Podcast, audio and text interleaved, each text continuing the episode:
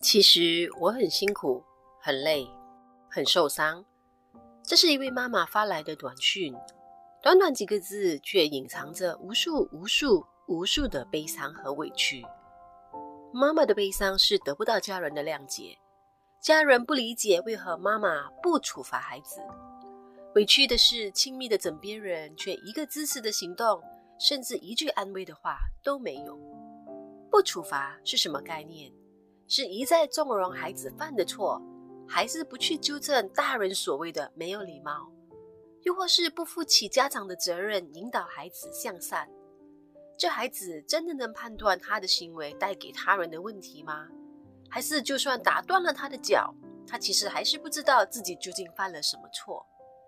这孩子患有重度的智能障碍，他真的能理解什么叫做你又故意这么做了？他没有故意，因为他就是他。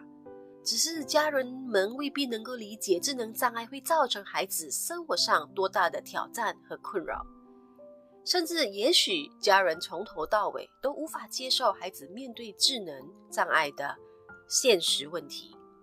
智能障碍和智力水平的高低有直接的关系。当智力发展分数低于七十分时，就会面对智能发展的问题。这些人士一般上都会面对一。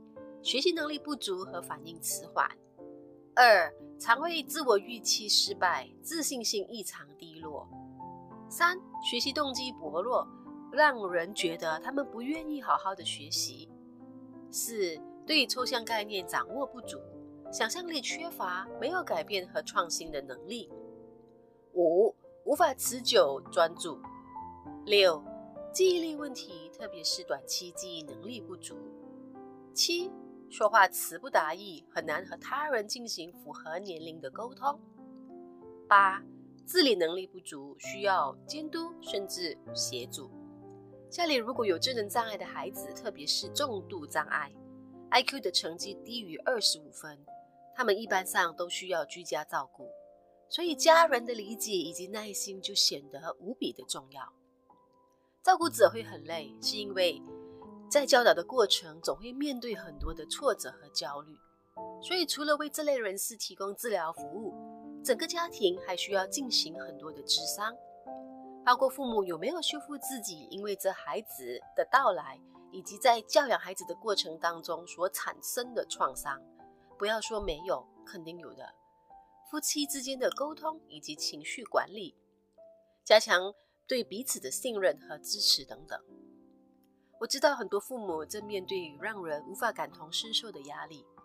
目前，不管您是自己面对，还是有愿意支持您的家人一起处理孩子的情况，我都希望当您觉得累的时候，同理和接受自己的累。当没有人理解，而你又愿意，也许你能和我说一说，我真的非常愿意听您说。我们的确需要坚强。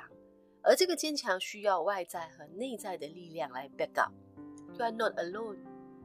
我们带着孩子很艰辛的每一小步前进，其实就是孩子一大步的跨越。我想说，每一个一小步都非常非常的了不起，干得好都值得 celebrate。Coffee Talk 三，让我们一起来庆祝孩子每一小步的进步吧。